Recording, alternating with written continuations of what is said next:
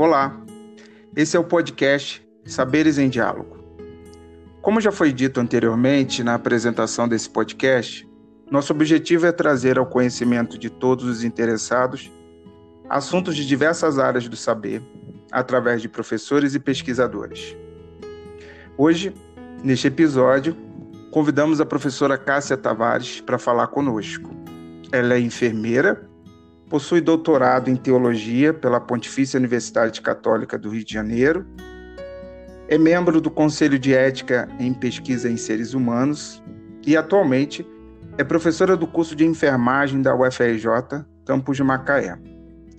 Primeiramente, agradeço a professora Cássia Tavares por ter aceitado esse convite e o tema será finitude e ressignificação em tempos de pandemia. Seja bem-vinda, minha amiga Cássia. É, eu quero iniciar esse podcast agradecendo o convite do Elber Paiva e também é, agradecendo e saudando os amigos de Saberes e Diálogo. A nossa reflexão, finitude e ressignificação em tempos da pandemia de Covid-19 ela é pertinente, não é, nesse momento em que vivemos, falarmos sobre finitude e ressignificação. E eu quero exatamente colocar esses dois pontos: primeiro, finitude, depois, ressignificação, e encerrar fazendo uma, uma articulação entre esses dois, dois temas importantes e depois apresentar alguns indicativos para que nós vivamos melhor ao menos procuremos viver melhor. E é pertinente colocar de onde falo. Eu sou teóloga, enfermeira, conforme o Elber já colocou, professora adjunta na UFRJ Campus Macaé. E sou uma mulher que procura viver a fé e a religião, eu falo de um patamar religioso, e procura viver da melhor maneira possível, né? Enfim, buscando a fé e a espiritualidade como um processo de vida e um processo de vida e sentido de vida. Então vamos iniciar é, pensando, refletindo, eu os convido para fazer isso comigo, a partir do que o que significa finitude. Essa palavra indica fim, alguma coisa que chegará ao fim. E ouvindo a pregação, a homilia do Frei Raniero Cantalamessa, é, pregador oficial do Papa há 40 anos, e a homilia durante a celebração da Paixão do Senhor, na Basílica de São Pedro, no Vaticano, ele nos lembrava o seguinte: que diante do coronavírus, a tecnologia e o poderio militar não nos salva. A nossa onipotência está sendo derrubada diante de um vírus que é invisível, mas que não respeita fronteiras, não é? Mas ao mesmo tempo, lembrando que Deus é nosso aliado e não o vírus ou qualquer outra doença e sofrimento. Deus é nosso aliado. E ele participa e se solidariza com a nossa dor e o nosso sofrimento. Nós precisamos entender que, diante da dor, do sofrimento, das misérias humanas, das pragas, das pandemias, epidemias, Deus não é aquele que inicia esse processo ou permite. A gente precisa desfazer essa concepção. Deus é nosso aliado, está ao nosso lado e nos dá as condições, pela sua graça, pela sua misericórdia, de vivermos esses momentos, esses enfrentamentos. Eu reitero que essa grande crise sanitária, assim a gente pode chamar, que assola o mundo, tomando todas as classes sociais, etnias ou qualquer outro status, nos recorda que nós somos mortais e finitos. Estamos igualados e não conseguimos de forma alguma esconder as graves vulnerabilidades existentes, como a pobreza, as questões imigratórias e também o risco do colapso da saúde em muitos países, inclusive o nosso, se nós não fizermos o, o recomendado distanciamento ou isolamento social. Nós sabemos disso, as notícias estão aí, as recomendações da OMS, Organização Mundial de Saúde, é, reiteradas pelo Ministério da Saúde no Brasil. Então, meus amigos, a nossa finitude está sendo posta à mesa. Na exortação apostólica Evangelii Gaudium, no número 46, o Papa Francisco escreve sobre as periferias humanas. A finitude, na realidade, nos leva às nossas periferias mais profundas. De repente, impotentes, percebemos que podemos morrer. Ninguém está livre disso. A morte é realidade, mas nós não a queremos e também não desejamos passar por ela ao perdermos quem amamos. Recentemente, contribuí com um capítulo de um livro chamado Bioética e Tanatologia, entendendo que a tanatologia é a ciência sobre a morte. Eu queria compartilhar aqui alguns trechinhos do que escrevi. E lembrando o seguinte: todos nós, e podemos estar, não é? Todos nós, mas existem exceções, obviamente. Eu falo de um patamar de uma sociedade contemporânea, não estou generalizando, mas entendemos que podemos estar no lugar do homem, da mulher na atualidade, que se coloca de maneira muito individualista e inconsequentemente consumista, sobrecarregados pela valorização do culto à beleza, penetrados pelo medo de todo tipo de violência e, por consequência, o medo da morte e homens e mulheres deparam-se com a realidade da finitude. Nossa sociedade contemporânea, atual, pós-moderna, revela um ser humano que cultua a aparência e mostra-se apaixonado pelas artificialidades da beleza e negando, sobretudo, os processos do morrer e da própria morte. Né? O culto da aparência, assim denominado, é um objeto de consumo cada vez mais valorizado. É, hoje vale, vale muito mais a aparência, a imagem, o reflexo no espelho, do que propriamente a originalidade que outrora na modernidade foi incentivada. Nós não podemos negar, nisso, negar isso. Vários autores, eu cito Paula e colaboradores, recorda que na sociedade contemporânea ocidental Vejam bem, nós estamos numa realidade ocidental. A realidade oriental vai encontrar em tudo que eu estou descrevendo aqui outras formas de visão, outras maneiras de ver e enxergar essas realidades. Mas na sociedade contemporânea ocidental, a morte é relacionada à dor, ao fracasso, à perda e a uma diversidade de sofrimentos psíquico, físico, social e espiritual e de forma é uma forma paradoxal, né, esse tema. E ele é tratado assim, como tabu e negação, mas ora com força no imaginário coletivo, à medida que é veiculado pelos meios de comunicação social, na maioria das vezes de forma espetaculosa. Quem ainda não viu nas mídias, nas redes sociais e aí toda a imagem, Instagram, Facebook, todas as formas de mídia, a gente não vê a morte sendo retratada como um grande espetáculo.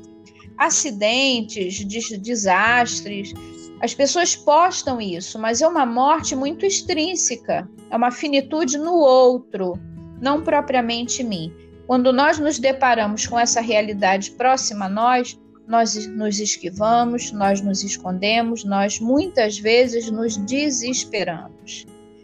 Nós nos referimos às pessoas que veem o mundo com as lentes do espetáculo e da fantasia, como verdadeiros imitadores midiáticos, tomando o lugar das estrelas, dos ídolos, dos famosos, enfim, daqueles que aparecem. E é interessante que entre o ser e o ter surge o parecer, que é uma outra categoria de colocar-se no mundo. Assim testemunha-se um conjunto de comportamentos desestruturados, de consumos patológicos e até compulsivos. A tendência ao desregramento individual acompanha a cultura de livre disposição dos indivíduos entreguem à vertigem de si próprios, não é? E nesse sentido, a decrepitude e a morte não cabem. Como? Como entender o envelhecimento, não é? A decrepitude, a morte, sobretudo, e o luto.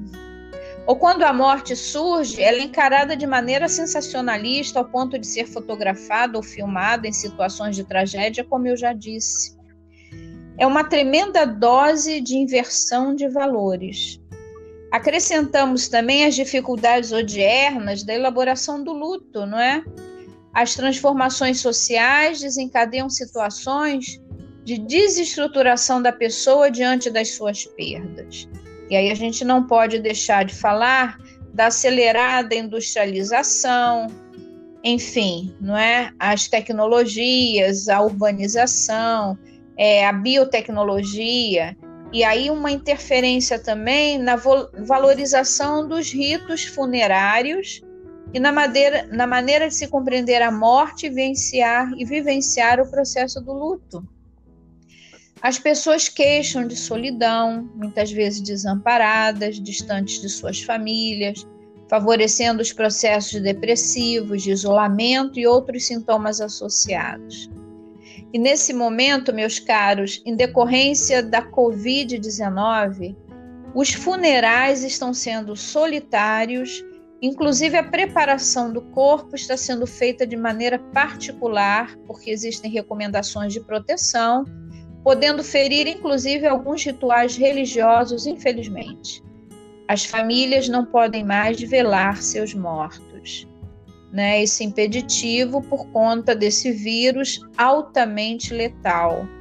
E aí a gente tem um componente, um, um grupo enorme de profissionais que precisam também estar protegidos diante dessa grande ameaça. Então, a partir disso, vejam, falei tanto da finitude, da decrepitude, não é? Vamos pensar a ressignificação da vida agora. O que, que nós podemos fazer diante de todo esse processo de finitude, que não é só agora em tempos de pandemia, ele é para a vida. Então, vamos pensar que ressignificar a vida é o processo do verdadeiro resgate do nosso sentido de vida. Então, o que, que significa isso?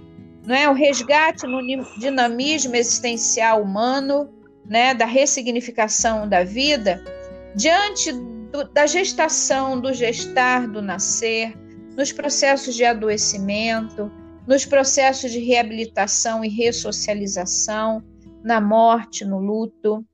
Nós somos convidados, todos nós, para entrarmos no processo de ressignificação da vida na verdade, é buscando em nós e no outro o redesenhar horizontes de sentido. Isso é uma expressão de Celi, autora da bioética. Ela vai falar sobre redesenhar os horizontes de sentido. E aí vejam, o nosso corpo, nossa corporeidade, limitado pela finitude, particularmente eu falo do cristianismo, o corpo é território do sagrado. Nele o Espírito de Deus fez sua morada e por ele a palavra se revela.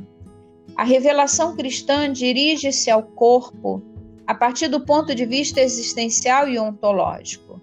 O dinamismo espiritual é dom e está em profunda coerência com o ser íntimo do corpo, que é dado e se doa. Na experiência da fé, diz um autor, Lacroix, a obscuridade torna-se mistério e o mistério torna-se o lugar da revelação. O dom da vida se revela como um ato criador e é fruto de uma filiação. Pelo mistério da encarnação do corpo, Deus se inscreve na história humana e, de uma forma bem particular, única e pessoal, aparece na história existencial dos homens, o corpo salvador e o corpo salvo. E aí, caros, a consciência da realidade humana existencial é imprescindível para a possibilidade de se resgatar e se reconstruir a imagem e o sentido da corporeidade, que vai dar sentido à vida. Eu me vejo vivendo porque eu tenho um corpo, eu sou um corpo.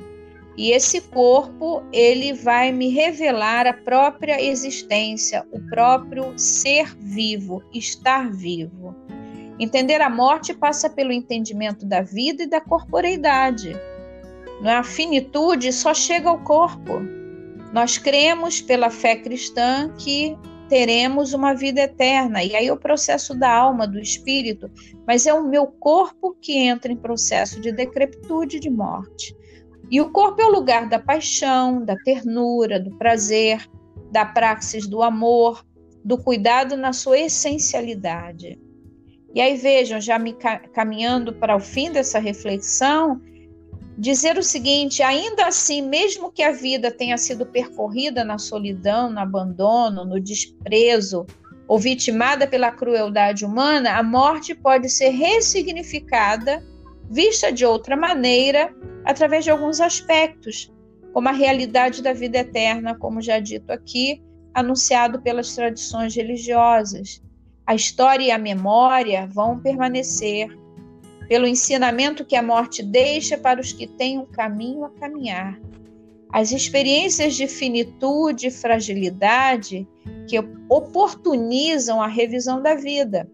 Se eu penso que terei a morte, terei, estou em processo de finitude, eu posso revisar a vida. Pela morte do outro, somos capazes de rever a nossa vida e recomeçar se preciso for. Então vejam, como caminharmos nesse processo de ressignificação? E aí eu proponho algumas pistas já para a gente ir finalizando, né? A espiritualidade enquanto sentido esperança, viver a nossa espiritualidade. E aí rever as próprias expectativas, os medos, sentimentos em relação à doença, à cura, à morte, o luto enfrentar de maneira saudável, no que for possível, as nossas frustrações, nossos mecanismos de negação, aceitação, revisar as nossas relações com a nossa religião, com as nossas crenças, revisar e ressignificar a nossa própria existência no dia a dia, junto das pessoas que amamos, junto daquelas que estão próximas, buscando, reaproximando aquelas que estão longe. Na verdade, é um enfrentamento dos nossos processos de vida, não é?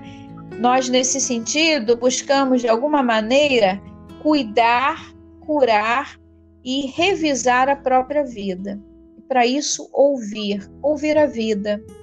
Você que está na sua casa, no processo de distanciamento, de isolamento, veja o que precisa ser revisto ao seu lado sem medo da finitude, não é? O medo nos distancia da reflexão.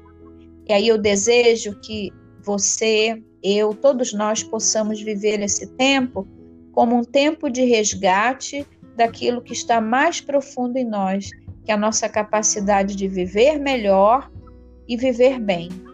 Um abraço.